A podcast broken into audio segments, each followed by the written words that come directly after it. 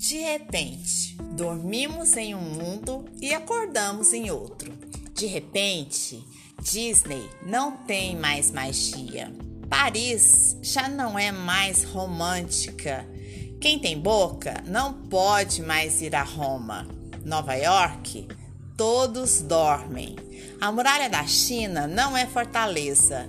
E a Amazônia não é mais o pulmão do mundo. De repente, não mais do que de repente, abraços e beijos tornam-se armas, e não visitar os pais e avós torna-se um ato de amor.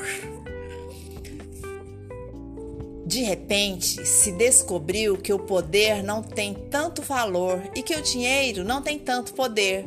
Somente Deus continua sendo Deus.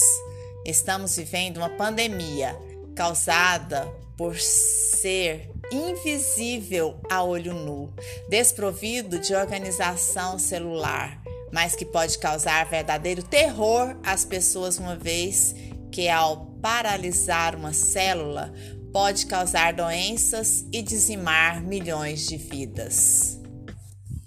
Essa é o mundo atual que estamos vivendo, mas cremos que dias melhores virão cremos que isso tudo vai passar e o mundo vai continuar. Cremos no mundo melhor.